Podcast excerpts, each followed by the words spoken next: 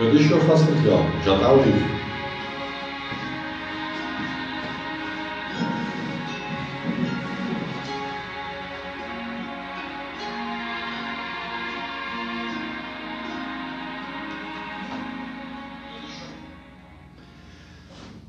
Boa noite a todos que estão nos acompanhando ao vivo. Estamos iniciando nesta sexta-feira mais uma edição do programa Dimensão Espírita. Deixa o Edson organizar para mim aqui, que eu nunca sei fazer isso. Nesta sexta-feira, nós temos como convidado, vocês estão vendo aqui, o Raul Júnior.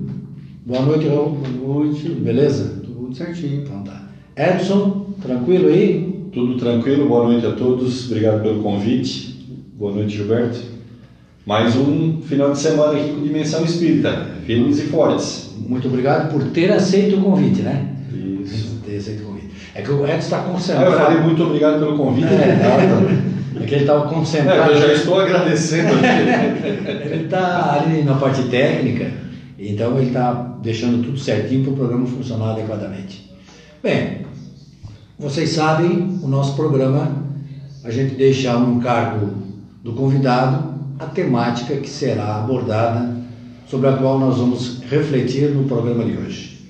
Então, o Raul Júnior, baseado numa palestra que ele fez, aliás, uma palestra muito boa, é, ele trouxe o tema Jesus e Kardec na nossa vida. Então vamos conversar com ele sobre esse tema. Com certeza será de bom proveito para todos os nossos internautas que estão nos acompanhando, não só agora ao vivo, como também durante toda a semana. Raul, podemos começar? Podemos começar é, com essa reflexão, né? Jesus e Kardec na nossa vida, né? Uma, uma reflexão da, da nossa vivência como espírita, no, no- do nosso trabalho no, no movimento espírita, é, conforme, o que conseguindo vivenciar isso, né? É, Eu sempre digo que se o Evangelho não servir para o nosso dia a dia, para que que serve? aquele ser, exatamente. Se Kardec veio para relembrar todas as coisas através do Espiritismo, né? explicar aquilo que Jesus na época não explicou, não por causa dele, né? por causa das pessoas que ainda não tinham alcance para entender, para que, que serve? Exatamente. Então o que nos cabe né, é refletir exatamente no que que. O mestre veio fazer na Terra, né? Sim, E depois o seu enviado, né, um dos enviados, que é Allan Kardec. Então, ah, com essa, essa nosso, nossos estudos, a gente vai aprendendo as obras básicas, a gente vai conhecendo as obras de André, Luiz, Humberto de Campos, aí a gente começa a conhecer as obras de Emmanuel. E aí o degrau é um degrau ah, superior, um andar superior. Ele, uh, Emmanuel aprofunda muito essa temática do Evangelho, né? Ele aborda de uma forma diferente o Evangelho, de uma forma mais profunda, né? Uma vez o, o, o Chico comentou, certa vez, que, ele, que, que, que o Emmanuel comentou com ele, que ele foi convidado às esferas superiores, né? para fazer o estudo do Evangelho. E lá, nesse estudo, ele se sentiu um crocodilo. E eu, eu me senti, eu, eu fiquei curioso, né? Porque a figura do crocodilo, né? Normalmente a gente vai associar a um burro, a uma mula, né? Animais que a gente associa com, com pouca inteligência, mas são muito inteligentes, né? Mas, enfim. E aí eu fui pesquisar o porquê um crocodilo. E aí o crocodilo, pela sua evolução, ele parou de evoluir, ele não precisou mais evoluir nos seus últimos 100 milhões de anos, ele permaneceu exatamente como está. Uma barata. A barata também ela parou na evolução. Ela é pré-histórica. É, E ela- ele podia ter usado a barata que era menorzinha. a né? barata também. Então ele usou essa figura, né, pra, pra- talvez para se demonstrar que ele tenha parado no, no seu desenvolvimento do Evangelho.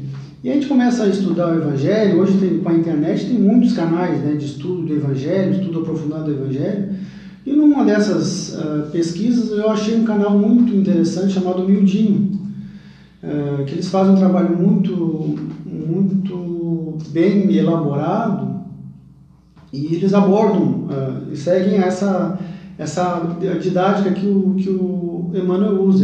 Eles pegam um versículo e desse versículo eles- vão ampliam o, o, esse versículo, a etimologia das palavras, quem escreveu, para quem escreveu, eles aprofundam o sentido daquele versículo. E nesse, nesse dia, eles abordaram um versículo é, pequeno de tamanho, né? profundo no sentido. No capítulo Mateus 12, Mateus 12, 16. Eu vou ler o 12, 15 para a gente ter uma, uma base. É, é no capítulo Cura do Homem com as Mãos Atrofiadas, onde Jesus estava fazendo curas no sábado, e aí os fariseus questionaram se era lícito fazer essa cura no sábado. Né? Então, o 12, 15 diz assim: Jesus, sabendo disso, né, sabendo que os fariseus estavam tramando contra ele, retirou-se dali. Seguiram-no turmas numerosas e ele curou a todos.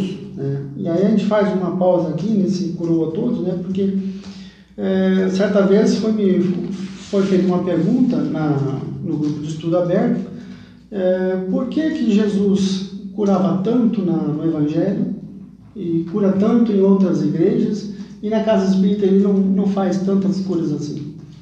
Aí a gente tem que dar uma, uma analisada, né? A gente tem que analisar um, esse, esse, esse contexto. Primeiramente, Jesus, né? Espírito crítico, né? manipulava todos esses, esses fluidos, todas essas energias, e o que hoje nós chamamos de milagre, para ele é operações naturais. Né? Então, segundo ponto, é, Jesus não veio para o planeta fazer curas, né? ele, ele fazia as curas por misericórdia, por por pena daquelas pessoas miseráveis fisicamente, materialmente, espiritualmente. Né? E, o, e o terceiro ponto é que Jesus vem, vem praticando esses milagres até hoje, inclusive na casa espírita. Todos nós, quando chegamos na casa espírita, a gente chega cego e paralítico. É verdade. A gente chega, chega através da dor e a gente fica, a gente se concentra muito na nossa dor. E aí, conforme a gente vai estudando o Evangelho, a, a doutrina básica, a doutrina dos Espíritos, a gente vai percebendo que existem outras pessoas com outras dores. E aí a gente vai, vai Jesus vai devolvendo essa nossa visão. Sim. É, inclusive é bom a gente lembrar que uma das obras básicas que a doutrina tem se chama Gênesis. Nesta obra, Kardec faz um estudo aprofundado sobre a primeira parte do Livro dos Espíritos e também tem aqui né, a, a questão das, dos milagres, né? E analisa-se, né? analisa-se essa questão dos milagres segundo o Espiritismo, dizendo que não são coisas, são maravilhosas porque tudo que é da natureza é maravilhoso, mas o sentido é de que não é uma derrogação da lei da natureza. Jesus não derrogou a lei da natureza. Então, para que eu faço, para esse aqui eu não faço. É. Na verdade, a ação dele, a manipulação dos fluidos como ser elevado que ele era, está tudo dentro das leis naturais.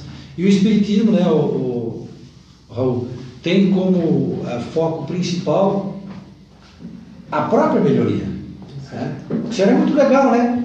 que a pessoa chegasse e dissesse, não, peraí, eu vou te curar, tu vai ficar bem, uma boa, e o cara vai embora bem. Exatamente. É? Aí Jesus alertava, né? A tua fé te curou. É, e tirava do foco dele, né? Jesus era. É, exato. A figura era tão, tão uh, magnânima que, não, eu não, eu não, ele tira o foco do, da cura, né? Não, foi tua fé, Sim, foi tua fé que curou e não retorne ao erro, porque o que te levou a ter essa doença que você tem foi o fato de você é, se desajustar diante das leis da natureza. Então, se você voltar a fazer de novo, vai acontecer de novo. Né?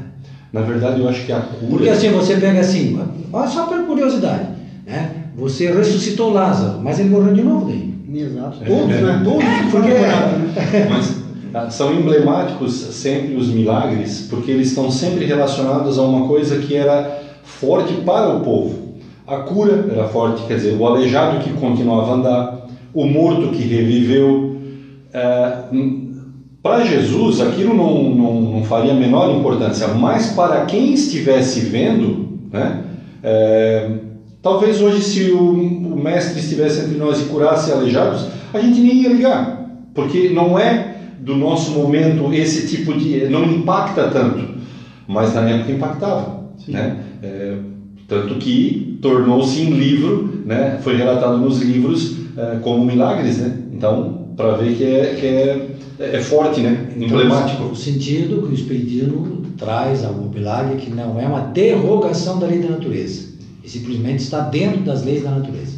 É, e aí, aí, só para terminar ali, a gente, a, ou conseguindo perceber a dor dos outros, né, a gente deixa de ser sério, e aí sim a gente começa a trabalhar em função dos outros, e aí a gente deixa de ser paralítico. Né?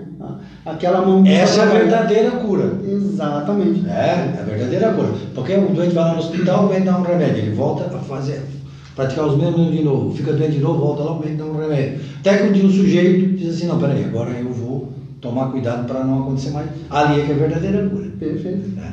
E aí no 12,16, Jesus fala, fala, fala o seguinte: E advertiu-os, né, Jesus o advertiu-os, para que não tornassem público.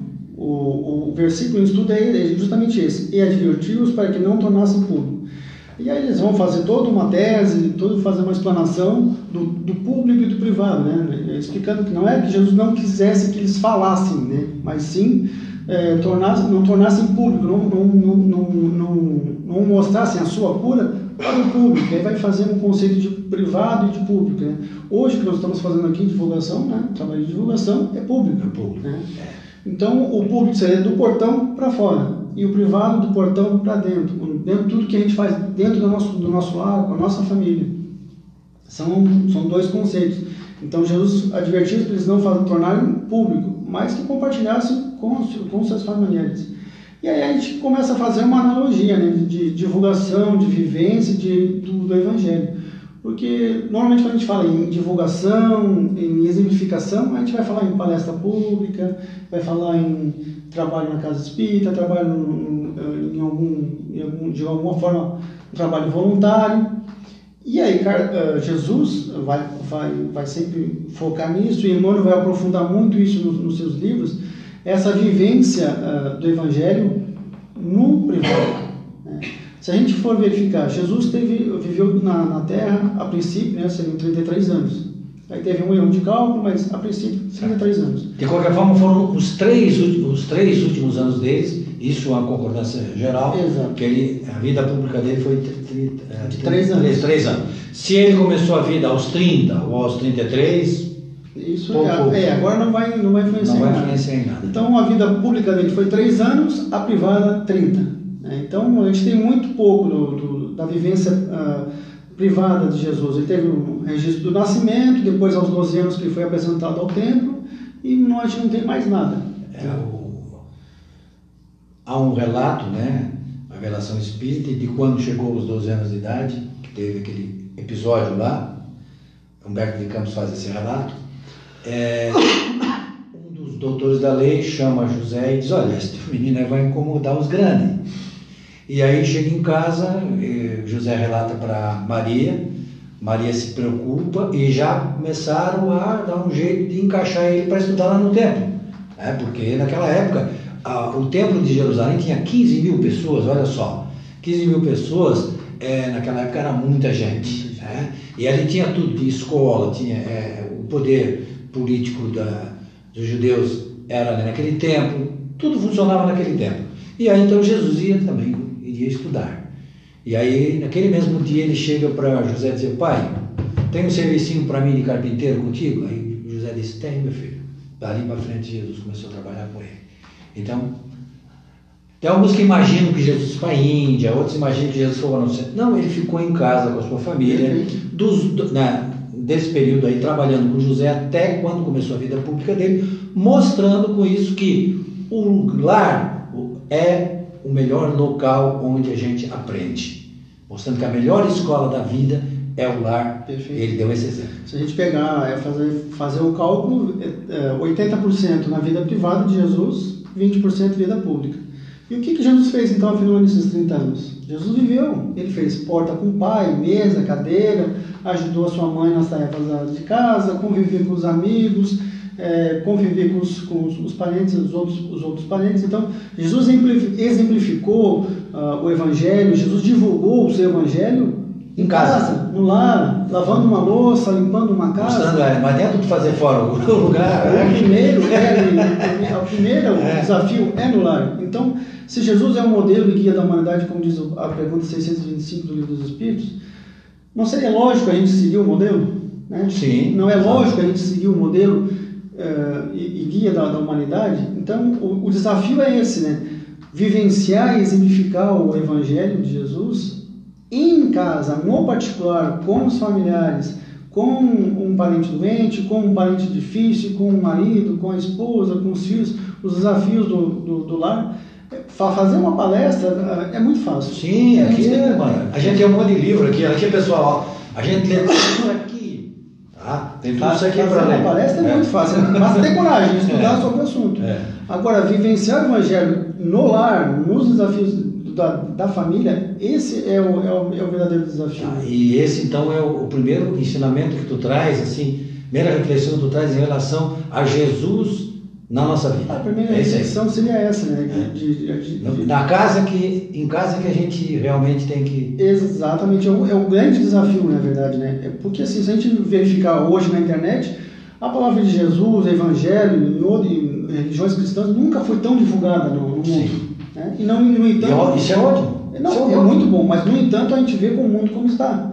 Materialista, é, tudo para agora. É, porque a pessoa não entendeu a mensagem ainda, esse é o problema. Sinal que a vivência do, do Evangelho está sendo pública e não sim, privada. Sim. Ah, sim, entendi. É, o, é, essa, é, é, essa diferença, né, na verdade, que a gente tem que fazer do, do público e do privado. Porque divulgar o Evangelho para os outros é muito fácil. Mas como é difícil a gente falar de Jesus para a nossa família. Como é difícil a gente falar de Jesus para as pessoas que nos conhecem. Porque elas nos conhecem, elas sabem como a gente procede. Sim, vem para cá falar de Jesus e não pratica. Exatamente, é falar de Jesus para os estranhos é muito fácil. Né? Todo mundo compra a ideia. Agora, como, falar para quem realmente, é, como diz ali, para quem cheira o nosso, nosso chué. Não é só falar, é vivenciar o ensinamento. Esse é o problema, né? A gente mostrar a cura justamente para quem convive com a gente para quem é, escuta o nosso ronco, para quem aguenta o nosso mau humor. É esse o desafio, né? Esse é o grande desafio. Mostrar a cura para os nossos. É, a minha esposa às vezes chega assim, diz, não é tu que chega lá no quadro, escreve assim e dá explicação. Aí, quer dizer, a maneira de puxar a orelha, de ah, entendi o recado. Não, é, e é essa, essa nossa escolha né, dos espíritas de viver a vida desperto, né? é, para as coisas reais da vida é, é, tem um custo, né? justamente isso. Quando a gente erra, praticamente na mesma hora a gente verifica Mas isso é bom, é porque... dói na consciência, machuca, né? mexe no nosso orgulho, então isso aí é um outro desafio que todos os espíritas enfrentam no, no seu dia a dia. Eu estava falando com meu filho, meu filho é engenheiro e, e ele trabalha na área de aeronáutica, eu digo para ele assim, que o engenheiro faz o avião, né? Ele desenha o avião, ele calcula o avião, ele faz tudo, mas ele tem, alguns engenheiros têm medo de voar. Então, a gente também dá palestra, mas de vez em quando a gente dá as nossas deslizadas, porque a gente é humano, sim, igual. É, graças a Deus que os humanos que erram se aventuram a dar palestras, né? Porque é como a doutrina quer, que saia do do, dos estudantes da doutrina aqueles que vão também ensinar aqueles que querem aprender. Então, é, a gente leva os puxando a orelha das esposas, né? Porque a gente leva, eu levo a minha esposa para fazer palestra, entendeu? Eu já levo o público, né? Para garantir o público. E aí na volta ela vem dizendo igual a esposa. Vê se coloca o que tu tá falando aí em prática. Né? não, no trânsito eu passo trabalho justamente isso, porque Tu também, Raul? Também, mas aí a pessoa vai importa. Eu acho, eu acho que o que a gente aceitou como esposa no mundo espiritual não foi fácil, foi uma bela escolha. Aí ela sempre lembra, olha a palestra do amor à prova. não, e pior que ela dá o nome da palestra. Ah, ela assistiu, ela sabe o que eu falei. Olha a palestra da caridade, e assim vai. Então, realmente é um, é um desafio muito, muito grande essa essa vivência, essa escolha de viver desperto que a gente faz quando uh, encontra e começa o estudo da doutrina, da doutrina espírita. Um segundo ponto, Gema, não sei se já, já que a gente pode abordar. Aqui tu fala a hora que tu quiser, quando tu quiser, aqui é livre. É sobre Kardec, né? Kardec. Ah, tá, eu ia perguntar. Bom, essa parte de Jesus. E a, o que, que o Kardec acrescentou nesse processo? Então, o famoso item uh, ah, 4 do capítulo 6, se me permite. O Evangelho. Do Evangelho segundo o Espiritismo. Sim, o Gil, o Gil é o mostrador de livro, ele faz esse aqui, ó. Ele coordena os trabalhos e mostra o livro. Espiritismo. Ele Evangelho segundo o Espiritismo. Eu tenho que, tenho que mostrar assim para pessoas. Perfeito. E aí onde é, vai dizer o seguinte: Jesus promete outro consolador, o Espírito de verdade, que o mundo ainda não conhece, por não estar maduro para compreender. Consolador que o Pai enviará para ensinar todas as coisas e para relembrar o que Cristo ha dito. Se, portanto, o Espírito de verdade tinha de vir mais tarde ensinar todas as coisas, é que o Cristo não dissera tudo. É, a gente não tinha condições, naquela época nós não tínhamos Hoje condições. já é difícil, né? Exato. Hoje a gente já se bate todo para É, conseguir entender. é, extrair uma mensagem mais profunda e a gente vai atrás do livro do Emmanuel para tentar decif- decifrar né, esse evangelho de Jesus. Imagina naquela época. É, e, e que o Cristo não será tudo. E se vem relembrar o que o Cristo disse, é que o que esse disse foi esquecido ou mal compreendido. Jesus, como Espírito Cristo, O né? Kardec até foi, pegou leve ali. Pegou. Mal compreendido. Não, foi deturpado. Exato. É, ele não quis dizer assim, e o que ele disse foi deturpado. Jesus, como Espírito Crítico, ele já sabia assim, ó, não, esse povinho aqui, esse, meu povinho, vai esquecer tudo. E além de tudo, ainda vai misturar todos. É, ele vai deturpar e vai levar para outro lado ainda. Verdade. Ó, o negócio é o seguinte, botar uma cruz no peito e vamos lá atacar o outro lá que não acredita em Jesus.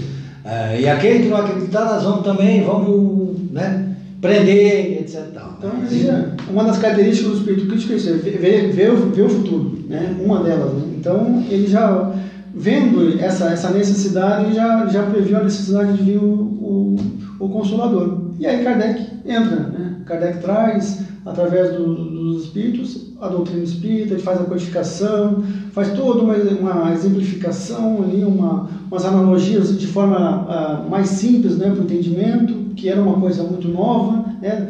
É é preciso inventar palavras e expressões para explicar esse, essa ciência nova. E aí, a- agora na- em abril, a gente fez as, as palestras de, de- sobre Kardec, né? a, a pedido da URI. E a gente conversando, conversando nos grupos, conversando nas casas espíritas, a gente percebe uma coisa que às vezes até chega a ser preocupante. Nós, espíritas, e nós, eh, trabalhadores espíritas, não conhecemos Kardec e não conhecemos as suas obras. E aí, ah, uma vez eu fui, até contei isso na palestra, uma vez eu fui falei isso, ah, uma palestra sobre Kardec, a gente faz toda uma biografia sobre Kardec, e no final da palestra tinha um senhor me esperando na, na porta. É normal, né? Isso, as pessoas esperando para cumprimentar. Não é fácil quando eles nos esperam na porta. Quando eu cheguei bem perto, ele, ele, ele apontou e disse, escuta aqui, ó. Aí eu girei, porque nada que começa com escuta aqui, ó, vai terminar bem. Aí ele falou o seguinte, eu não li todas as obras de Kardec, tu te acha um espírita melhor que eu? E eu fiquei sem chão, não sabia o que responder. Ah, a pessoa que estava comigo falou, seu fulano, pelo amor de Deus, ele não falou isso, o senhor deve ter entendido, entendeu errado. Então, eu falei, não, tudo bem, deixa eu... Eu perguntei, como é que eu sou o mesmo? É, seu fulano, seu fulano, é o seguinte, vou contar uma história para o senhor. Uma certa vez, uma, uma senhora procurou o Chico. Chico, eu estou precisando conversar contigo. Senta aqui, aquele jeitinho meio dele, senta aqui, minha filha. Aí ele disse, meu marido é um, é um ótimo marido. Ele, ele é trabalhador, ele cuida dos filhos, ele me ajuda com as tarefas de casa, ele é isso. E foi falando. O Chico foi naquele sorrisinho de canto de boca. Aí chegou no final e disse assim, mas ele tem um grande defeito, Chico. Ele não é espírita. Aí o Chico deu uma baita, uma gargalhada falou assim, minha irmã, se, se ele é tudo isso que tu está dizendo, ele não precisa do espiritismo. né? E, a- a- e aí eu falei assim, ó, eu infelizmente, eu falei para o seu fulano, infelizmente eu preciso da doutrina, eu preciso de conteúdo, eu preciso de- do, do- do estudo, eu preciso aprender, ler, né? É, infelizmente cada um sabe das, suas necessidades, né? E aí ele, ficou admirado com essa história assim. Então, é, realmente, é, se a gente só precisa do espiritismo porque a gente ainda é, é muito atrasado. Sim, eu sempre Sim. coloco, eu, eu a citação do Marlon Reckdown, ele fala isso nas palestras, né? Que as pessoas às vezes assim, ah, estou no espiritismo por mérito. Não, a gente está no espiritismo por necessidade. É por necessidade, porque a gente questionou tanto que a gente ganhou uma religião que nos explica tudo.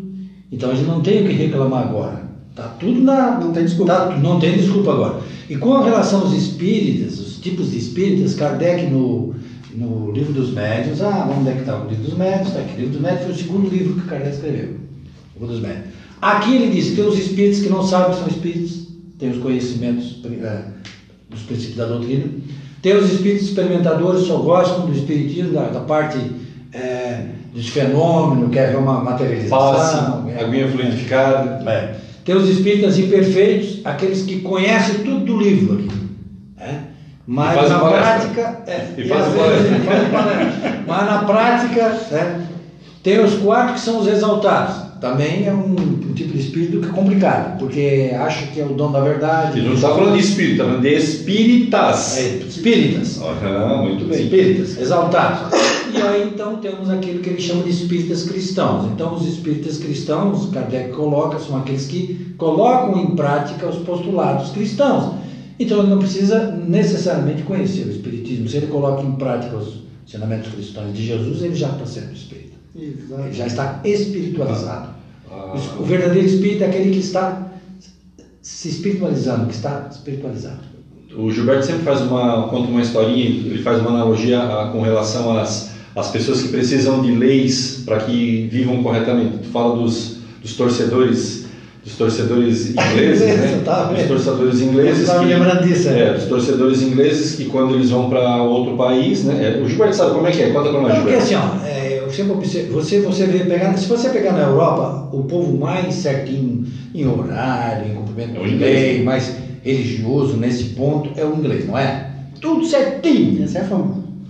Não, essa é a verdade. No país deles eles são tudo, tudo religioso.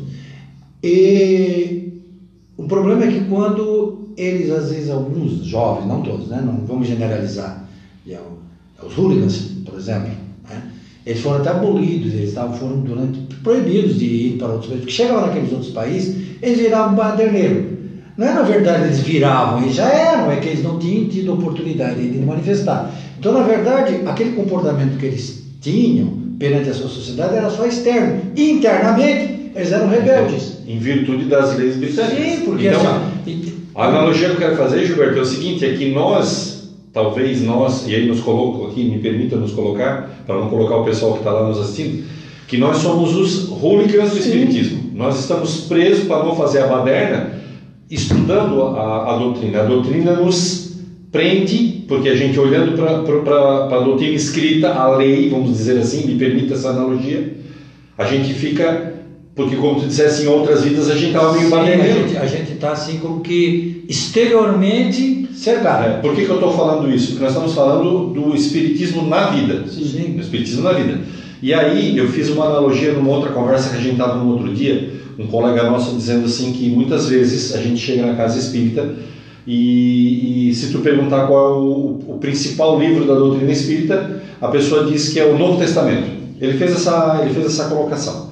E como dizendo que alguns espíritas realmente, praticantes da doutrina espírita, trabalhadores de cada espírito, não conhecem o espiritismo. Não conhecem o espiritismo aqui, povo, no livro. Ok. E aí o que, que eu disse? Quando a gente forma uma casa, né, quando a gente forma uma casa, e o espiritismo é uma casa, ela tem os pés direito, né, que são aquelas, as- os, ou as colunas, vamos chamar assim, que eu estou imaginando uma casa de madeira, os pés direito, que formam toda a estrutura da casa. Porém, se ela só formar, for formada de pés direito, de pessoas que entendem realmente da doutrina espírita e sabem dizer versículo, frase por frase da- dos livros da codificação, a casa está estruturada, perfeito. Porém, quando o inverno vier, vai matar todo mundo de frio aqui dentro dessa casa. Então, o que, que acontece? Há aqueles que na casa da doutrina espírita são as tábuas, que vão fechar essa casa lateralmente, por as janelas e tal, são tábuas, são janelas que efetivamente não tem o espiritismo como lei, como estudo dentro deles. Tem a doutrina cristã dentro deles. Então, protege, junto com aqueles que formam a estrutura principal do espiritismo, o conjunto dos dois ah, dá cuidado para aqueles que estão dentro, e obviamente somos todos nós que estamos lá dentro. Então, eu, eu sempre vejo, ah, mas ele não conhece. so- calma, as pessoas vão passar pelo Espiritismo. Nós estamos passando agora como estudiosos. Eu digo que a gente é mais E olha aquele que conhece não pratica. Exatamente. aquele que pratica Nosso querido, nosso querido Sebastião Matos, nas palestras, ele sempre dita, que, diz né, que ele tem um amigo em Florianópolis que é muito mais espírita, ele é ateu, o cara, né? Sim. A pessoa. Mas ele é muito mais espírita porque faz muito mais caridade do que muito espírita que se diz espírita caridoso. Exato. Então, é- é- essa formação é assim, tu não pode exigir, nós não vamos exigir, mas há de que a gente acaba exigindo de que as pessoas saibam tudo. Não. O princípio mesmo é a vivência. Né? Quem dera a gente pudesse pegar esses livros todos e, e transformá-los assim numa essência e ela pulasse para dentro dos nossos corações, de uma hora para outra. Não acontece assim, né? E sair, né? É, então, é, claro, é colocar, eu tenho dentro de mim, então agora eu começo a praticar pela sapiência dos fatos, né? Então, não é bem assim, né? É, é, são processos, né? Exatamente. Inicia, está iniciando né? nessa vida, nessa existência, está iniciando um processo de renovação. Né? Que a gente já está sendo, sendo convidado para esse processo de renovação há séculos, né? Então, hoje, nós estamos iniciando. A gente não, vai, não sabe quando vai terminar. Daqui a milênios a gente vai terminar esse processo. Quem sabe nunca vamos terminar esse processo. Vai ser um, um processo contínuo de, de melhoramento. Eu acho que o, se é eternidade, há de que nós estudaremos, como diz a expressão do direito, ad eterno, né? Sempre vai ser sim, um estudo, sim, aprendizado. Até porque eu vou ser um Cristo. Vocês eu não sei quanto tempo vai demorar, mas eu vou ser um Cristo. Eu vou ser mandado aí para uma uma paragem superior, e lá eu vou ter relações com espíritos que também estão crescendo. Então é trabalho, é ensino, é, é o que o Cristo fez conosco, né? Ele chegou ao patamar do, da cristandade, mas ao mesmo tempo ele não virou só os olhos para Deus, ele virou os olhos para baixo, para nós todos, e se fez, né? Se fez ensino através dele, né? Eu sou o caminho, a verdade e a vida. Ele fez, ele se fez ensino para nos puxar, para nos uh, erguer. Então, todos nós vamos trabalhar. A gente até achava que ia para os Campos Elíseos, né? É, mas não vai ser assim. Você, você, por exemplo, eu gosto daquela afirmação, né? cada um tem suas interpretações. Existem diversos níveis de interpretação. Né? O Emmanuel, é bom a gente sempre lembrar aqueles que não estão acostumados com a doutrina, que Emmanuel é o mentor do Chico. Né? Então, o Chico tinha um mentor que é o Emmanuel. E Jesus dizia: sede perfeito como eu. Não, ele dizia: sede perfeito como o Pai. Então, quando ele, claro que a gente nunca vai ser perfeito igual a Deus, mas ele quis dizer o seguinte: que a gente vai sempre se aperfeiçoar. O Espírito nunca para de evoluir. Ele vai sempre, sempre, sempre, sempre, sempre, sempre se aperfeiçoar. Exatamente. O trabalho é uma necessidade dele. Jesus vai falar aqui: eu, o Pai trabalha incessantemente, assim como eu. É. Se Deus, que é o Criador de todos nós, trabalha incessantemente, Jesus, que é o Cristo, trabalha também sem parar, imagina a gente. A gente quer descanso, a gente está cansado. Não, é, não é, a gente, é interessante porque a gente às vezes vê umas lápides escritas assim: descansa, ele descansa em paz. Não descansa. A gente não, como espírito, a gente não descansa, né? Como espírito, a gente sabe, aliás, já de noite a gente faz isso quando está dormindo. O nosso espírito se liberta do corpo e vai trabalhar ou vai fazer baderno, sei lá, cada um vai fazer o seu interesse. Na interesse. Mas, do RIP, né? É, mas Rest in peace. A questão é que a gente não, não fica dormindo. Dorme, o corpo dorme, vai descansar, precisa de descanso, mas o espírito não precisa de descanso. descanso. Então o espírito está sempre em atividade. Essa, essa reflexão, a gente, é uma outra, né, outra reflexão que a gente precisa fazer dessa necessidade do estudo. Né? A gente pode perguntar, é uma pergunta mental, uma resposta mental. Quem é, leu as cinco obras básicas de Kardec? Né? Quem leu o Livro dos Espíritos, o Livro dos Médios, o Evangelho segundo o Espiritismo, a, a, a, o Céu e o Inferno e a Gênesis. Então, a maioria, a maioria não, mas uma grande parte dos, dos, dos espíritos dos trabalhadores espíritos ainda não teve essa oportunidade. Mas se Kardec tivesse ficado só nas cinco obras, nessas cinco obras básicas, já seria um trabalho fenomenal, gigantesco. Mas ele foi além disso, né? A gente pode citar, ah, entre, entre outras obras, das, ele teve, como Kardec, ele teve 32 publicações, sendo 23 livros. E desses 23 a gente pode falar da Revista Espírita, né, que foi publicada de 1858 a 1969, até... 1869, né? De 1969 até a, a, data do desencarne de Kardec, né, em 31 de março, é, onde ele aborda assuntos que não, não estão nas obras básicas, tem assuntos que, que foram abordados, mas ali, ali na, na revista espírita é muito mais explicada, ela é esmiuçada, né? tem comunicações, tem, tem correspondência. Olha só, a revista espírita, ela era editada mensalmente. Então, se você pegar a revista espírita de 1858, por exemplo, você vai ter a edição de janeiro, a edição de fevereiro, a edição de março e assim por diante. E cada revista dessa vinha, por exemplo, eu estou abrindo aqui, ó, estou abrindo aqui a revista de janeiro de 1858. Um 1, 2, 3, 4, 5, 6, 7, 8, 9, 10, 11, 12 artigos. É um material gigantesco. Só no mês. Um material gigantesco. É, A gente pode citar também a, a Viagem Espírita, que Kardec, na, nas férias da, da, da Sociedade Espírita Parisiense, ele ia para o interior da França, ele ia para o interior- da Bélgica, para conversar com as pessoas, para olhar as pessoas no olho, apertar a mão, verificar as dificuldades que o, que o Espiritismo estava enfrentando, o que, que era, era, era, estava ajudando a divulgação do Espiritismo, o que estava dificultando. Então, é, tem, tem todo esse material ah, à disposição que a gente precisa conhecer. gente precisa- Tem uma passagem aqui da revista espírita, dessa viagem espírita de 1862, Kardec viajou de trem, praticamente por aquela região toda da França, né? Tem uma passagem que eu acho fenomenal. né? Ele chega lá em determinado grupo, e aí, o, o- claro que isso, se a gente lê Paulo Estevam, a gente percebe que já naquele tempo os apóstolos havia discussões entre eles, Sim. É, nenhum concordava com o outro, né? Paulo tinha um pensamento, né? O, outros tinham outros pensamentos, outros apóstolos. E aí, numa cidade dessa aí, eles perguntaram para o Kardec, Kardec, numa discussão espírita, quem é que tem razão? Ele disse, aquele que tem maior caridade, aquele que não sai, não sai falando. Esse é que tem razão, o mais caridoso. Quer dizer, um, um baita de um conselho que serve para nós e muito bem até hoje esse conselho, né?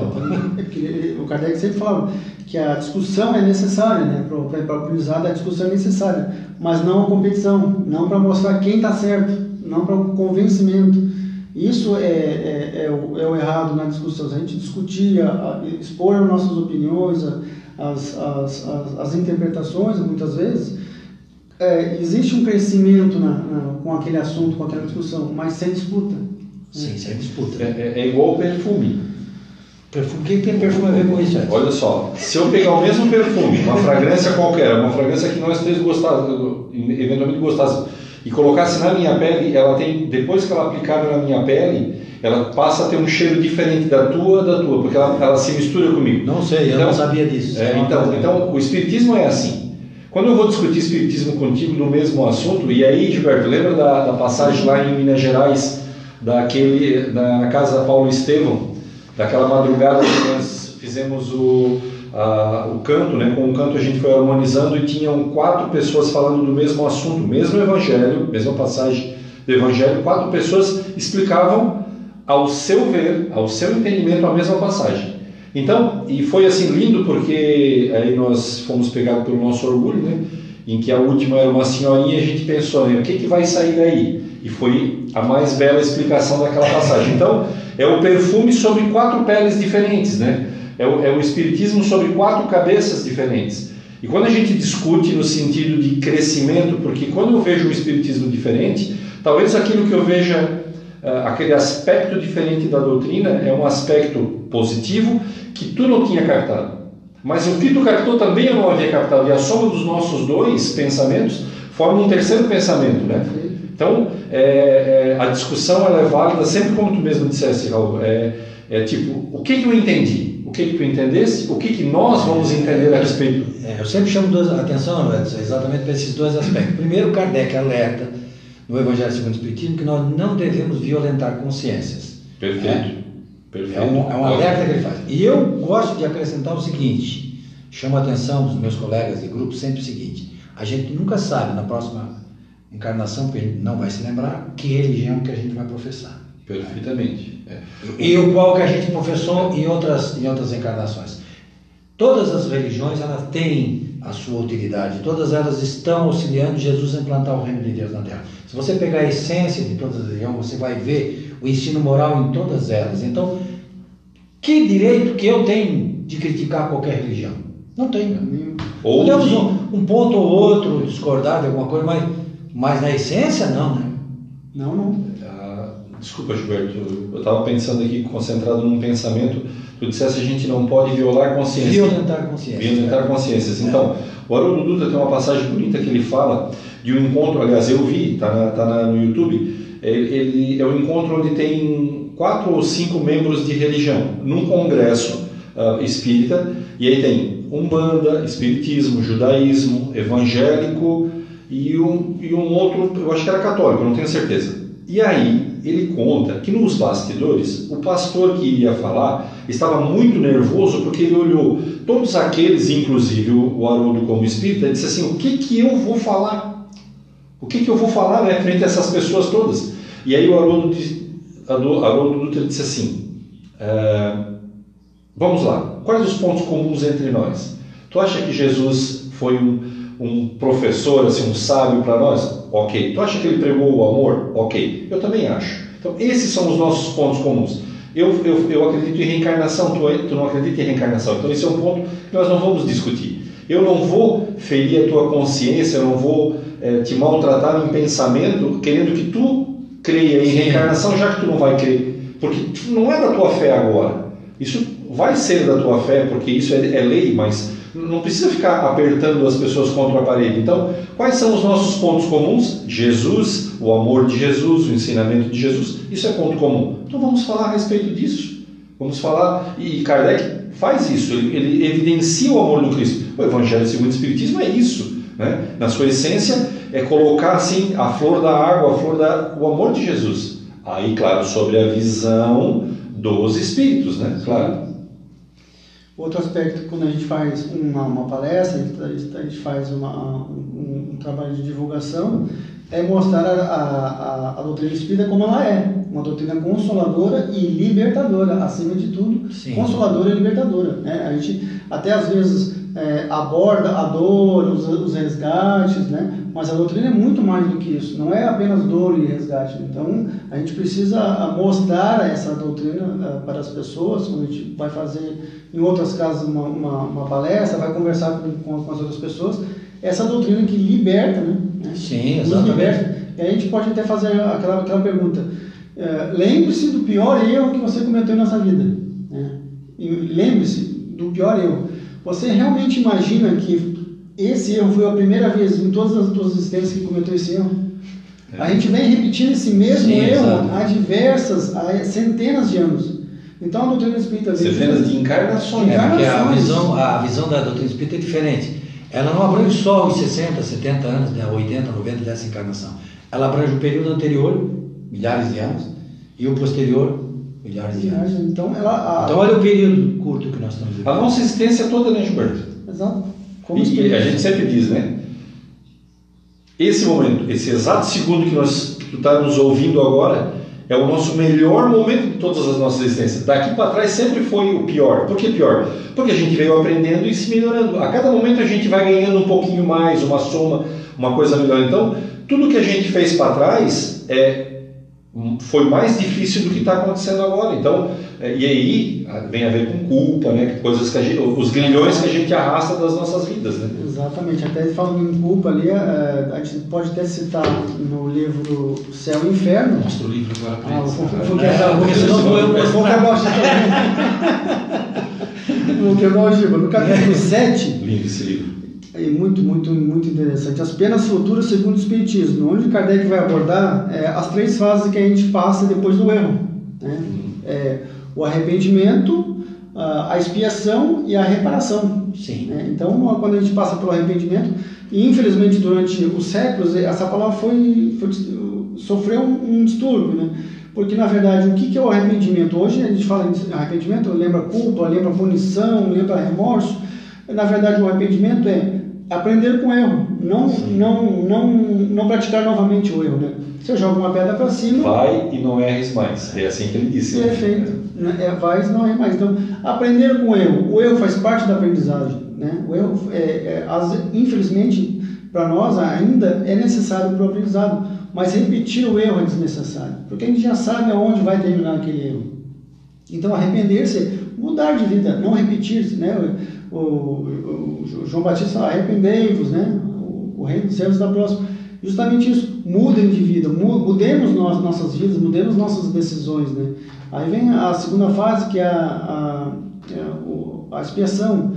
A expiação é, nem, nem sempre é, é necessariamente... É, Sim, ocorre, né? A, a, a expiação aqui é como o resultado a consequência do ato efeito, apenas o resultado do, do, de um efeito. então a gente pode falar que. Uh, se eu jogar uma pedra para cima, como diz o Edson, ela ela cai. Ela vai cair. E pode ser que caia na minha cabeça. Se ela cair, eu vou dizer, como é que foi cair na minha cabeça? Pô, mas foi eu que joguei a pedra. Mas aí nós estamos aplicando uma lei da física, É. da física, né? É isso aí, né, Paulo? Sim. Que o que vai, a gravidade empurra de volta. Mas a lei da expiação, ela tem a ver com amor e caridade, Exato. com amor e justiça. Exato. Aí Deus já coloca a mão dele aí. Pra dar uma aliviada É, na, na hora não é ela uma desce. pedra que só sobe e Ela- desce. Ela vai, ela vai pode devagar. subir, mas pode descer bem A, devagarzinho. a- a lei, a lei de justiça de Deus é através do amor, Sim, não da exatamente. Todo ato tem uma, uma consequência. Isso é consequência, óbvio. isso é óbvio, mas assim, Ela é aliviada, mas tem. a, a expiação não seria um castigo, e sim uma consequência. Sim. Por exemplo, é, para uma pessoa que é muito orgulhosa, pedir perdão é, uma, Hum. é um, é um Nossa, mal dói. tremendo. Dói. né? Nossa Uma pessoa que é muito orgulhosa pedir uma ajuda, é porque a gente sempre fala em praticar a caridade, mas a gente já se viu pedindo ah, ajuda, pedindo caridade. eu gosto, eu gosto de dar esse exemplo que tu deu anterior aí, como é que é do, do pedir perdão. Imagina assim, lá em determinada região da terra que a gente conhece bem, né? Que um tem raiva do outro povo que está ali, diz para ele assim, tu vai agora lá pedir desculpa para ele e dizer que tu tá errado. Não, faz o seguinte, pega uma bomba e vai lá e explode na, na, e vai.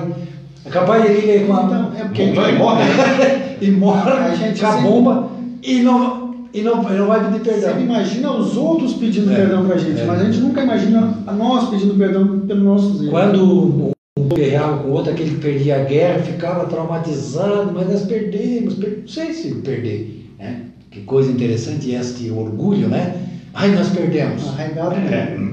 E aí o outro aspecto que tu falou, o teu exemplo que tu deu ali também. do- do- da caridade, né? Uma pessoa que é muito orgulhosa, eh, a gente sempre fala em fazer caridade, é nobre, enobrece a alma, mas já, já, se, a gente já se colocou de, no lugar de quem vai pedir uma cesta básica, quem vai pedir é. roupa, né? Pro orgulhoso, aquilo ali é, um, é uma dor tremenda, né? Eu tenho um exemplo de uma pessoa amiga minha, não sei quem é, mas ele, ele trabalhou comigo em determinado clube de serviço e a gente começou a dar cesta básica. E aí um dia a gente conversando na viagem de volta, né, da entrega, ele disse, olha, quando eu vim para aqui essa cidade, passei alguns meses e eu fui atendido pela comunidade com cestas básicas, eu não tinha nem isso para comer. Então às vezes a gente não tem ideia do que, que é uma pessoa que passa por esse tipo de privação. Né? Exatamente. E um detalhe, um detalhe para nós espíritas, e aí vamos puxar a brasa para as nossas sardinhas, é assim, muitas vezes existem irmãos dentro da casa espírita, trabalhadores da casa espírita, que não falam porque tem vergonha, a princípio, é, passando necessidade e a gente fornece cesta básica para quem tem necessidade. E irmãos nossos muitas vezes não falam, e claro, eu estou só colocando que como a gente também não, Sim, a gente não se conhece, É, a gente não se conhece, como também tem espíritas que estão passando por dificuldades espirituais e não pedem atendimento fraterno, porque se acham, acham que vão, que vão se expor de tal maneira ou vão pedir atendimento fraterno numa outra casa. É muito engraçado isso, né? Já que nós somos todos irmãos, né? E suposta, supostamente a gente se conhece e sabe das nossas mazelas. Mas é assim, é, para ver como nós somos O ser humano é complicado. é bem. E o, e o espírito, eu já digo, o ser humano é complicado, o espírito mais ainda. E aí vem o terceiro aspecto, a terceira, a terceira fase, que é a, a reparação.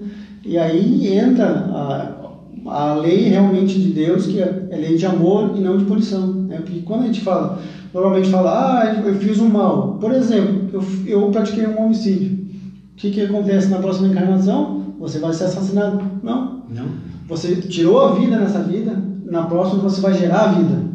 Você vai, vai gerar, vai, vai dar a sua vida para um filho, vai se sacrificar, vai ah, ah, ah, é, até o Você vai ser atraído para situações e para pessoas que vão te levar a uma reflexão moral diante daquela situação. Isso. Você vai ser submetido a uma prova que vai dizer, aprendeste com isso, aprendi. Qual é o comportamento tu deve ter diante disso? O. Emmanuel, o Emmanuel tem o livro, o livro da Esperança, né? no, no capítulo Credores no Lar. Eu não vou ler todo, ele é uma, uma passagem um pouquinho grande, mas diz, diz o seguinte: Muitas vezes choras e sofres tentando adivinhar os pensamentos para que te percebam os testemunhos de amor.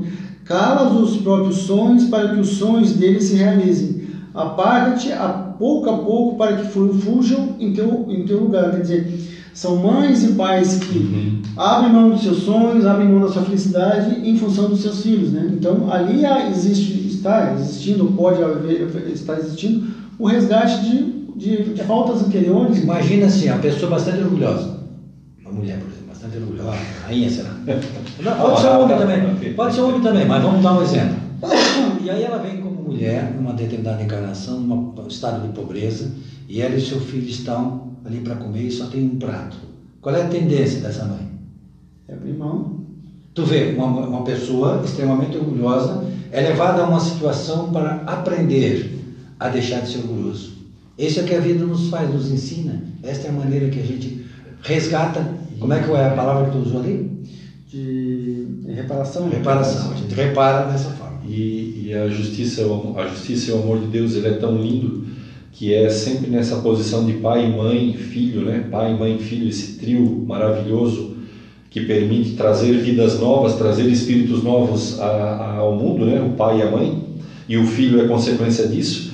É, é, é, nesse trio que esse amor, que essa experimentação de amor acontece com muito mais força, né? Porque inimigos mortais, assassinos entre si, muitas vezes vêm como filhos e pais, porque como filhos e pais, o amor paternal, o amor e mãe, né? E o amor maternal é, cobre essas essas essas dores, é, essas multidões de pecados, né? essas dores, esse, esses orgulhos, de tal forma que a mãe passa o prato para o filho para ele comer, né? É, dá o peito para ele, é, para ele mamar enquanto ela não tem nada para comer, né? É, a gente tem até relatos de guerra em que mães morreram e o filho acabou vivendo, mas aí quando o soldado chega lá percebeu que ele havia ficado vivo porque ela tinha dado de mamar e ela acabou morrendo e continuou a vida do filho. Então, esse trio, né, essa formação que é a família, né, pai, mãe e filho, é a justiça divina, assim, na maior essência é, da possibilidade de tu reviver todos esses casos do passado de dor e agora é amor, né? E como a gente, a gente deu uma baita uma volta, saiu do, da necessidade de vivenciar o lar e agora a gente volta para a necessidade de vivenciar o, a família, o lar. Porque lá é a escola, né? A escola, a escola da vida é ali. Porque é, no serviço, legal. Né? Lá na, na, na, na, tua associação, tudo bem. Né? Na, na tua igreja, tudo bem. Né? Até, até eu gosto de brincar nas minhas palestras que, que a Raquel diz assim, Gilberto, vamos morar no centro espírita? E eu pergunto, por que Raquel? Porque lá tu é bonzinho. no centro espírita a gente é bonzinho, Sim. né? A gente bonzinho, caridoso, é, trabalhador. Mas em casa a gente é o verdadeiro ser, né? Sim. Lá não tem máscara. Sim. E lá é difícil, é em casa que é difícil. Então ali é porque ali que é o aprendizado. Porque se a gente aprender ali, o, a, o, o, resto? o resto é fácil. Aí perguntaram para Sócrates, ele tinha uma, uma, uma esposa muito complicada, né? aí ele disse isso, ele disse que se aprender com ela, o mundo fica fácil com ele. De vez em quando ela submetia ele a mais situações, né? É, e, então ele dizia isso, se eu aprender com ela né, a domar as minhas más inclinações diante das situações que ela me coloca, pronto, já aprendi para o mundo. Que aí, é, com o estudo é, a, vai se tornando lógico, né? Porque se eu tenho que reparar com, com espíritos, com alguns espíritos, seria lógico que, eles, que eu encontre eles os mais, mais próximos possível, né? É, como é que eu vou fazer uma reparação se eu vou nascer aqui no Brasil e ele vai reencarnar lá na China? Não, vai, não, não vamos ter chance de se Próximo, mais próximo?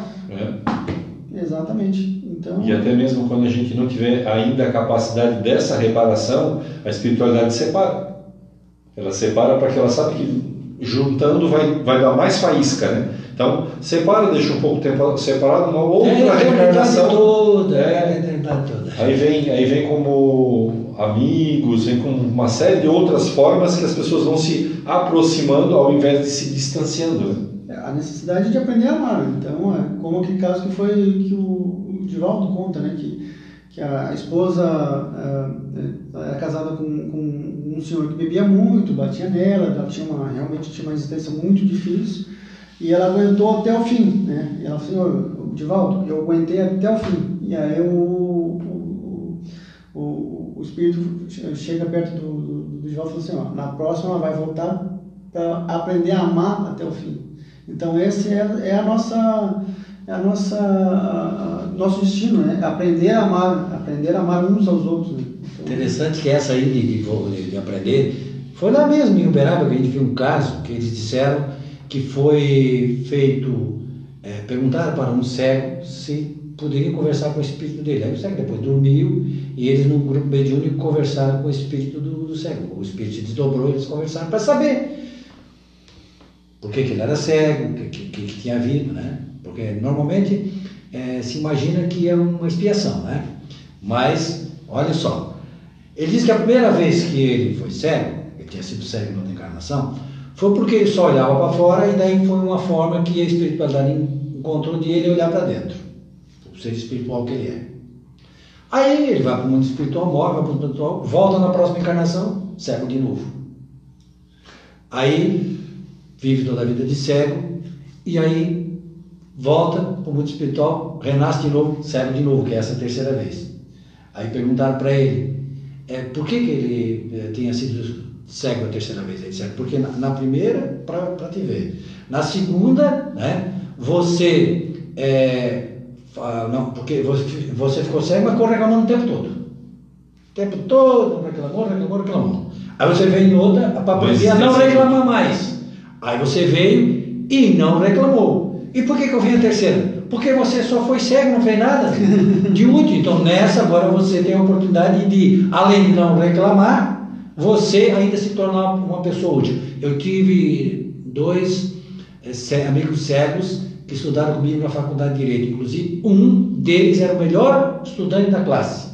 Olha só, eu ficava do lado dele assim e via. Ele escrevia com um negócio de pontinho assim, né? E anotava tudo. A esposa dele gravava os livros, porque ele não via. E ele era o melhor aluno da sala. Uma pessoa que trabalhava, tinha família, ou seja, um cego útil. Olha só que fato curioso. Aprender como aquele nosso amigo ali, né? Primeiro ele foi um cego revoltado, segundo um cego que simplesmente não fez nada, não foi revoltado, não fez nada, e o outro acomodado, e um terceiro então um cego útil. Um mundo com tantos que vêm e não produzem. Né? Exatamente. Então, assim. E, e falando, fazendo essa analogia de cego, o Haroldo Dutra faz uma, uma colocação com relação ao espiritismo muito bonita. Ele usa o próprio, a própria ferramenta dele. O Gilberto está sem, mas é porque ele não está olhando, senão ele ia pedir o meu emprestado. O óculos, né? Então, na verdade, nós todos, na nossa caminhada de evolução, a gente está ainda meio cegão, né? meio cego com relação às coisas de Deus, as, os ensinamentos do Cristo, mesmo tendo lá. Mas o que, que acontece?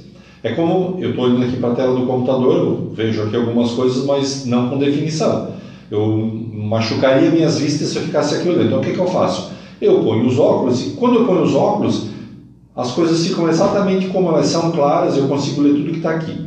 E aí ele faz a analogia do seguinte: o Espiritismo é um óculos que, quando a gente estuda, né, quando a gente vai aprendendo, ele põe clareza nos nossos pensamentos, numa visão muito mais clara daquilo que o Cristo falou, daquilo que a gente tem que fazer, daquilo que a gente é, precisa fazer para a nossa caminhada. Se vai ser mais longa, menos longa, não importa. Mas ele põe clareza no nosso olhar. Quer né? dizer, o sofrimento vai existir, os problemas vão continuar acontecendo, tudo não, só muda a maneira como a gente vai enxergar o problema. O entendimento da coisa, né? É isso, é isso aí. Bom, a teoria eu tenho que corroborar, tu tens que corroborar a minha fala. Quem sou eu para dizer que não? Quem sou eu para dizer que não? Não, nós temos um lema que a gente diz que não faz pergunta que a gente não saiba responder, né? Mas essa foi agora uma assustadora. É isso, Raul. É, logo para quem? É. Esses dias, esses dias veio uma pessoa aqui, né, aí ela meio assustada, a gente disse isso, a gente nunca vai fazer pergunta que a outra pessoa não saiba, porque senão a pessoa diz assim, eu não sei, e tu? eu estou perguntando. eu estou perguntando justamente porque eu não sei. Mas, então, Raul, nós estamos, é, é assim, está faltando uns dois, três minutos, né, para, para o tempo previsto para o programa. Se bem que a gente não tem tempo, a gente faz o tempo que a gente quiser. E a gente te dá a oportunidade de tu fazer, assim, as considerações finais. É... Primeiro já agradecendo pela temática, né? Não, eu agradeço a oportunidade, é sempre bom a gente ter essas oportunidades de conversar, de aprender, né, de dialogar.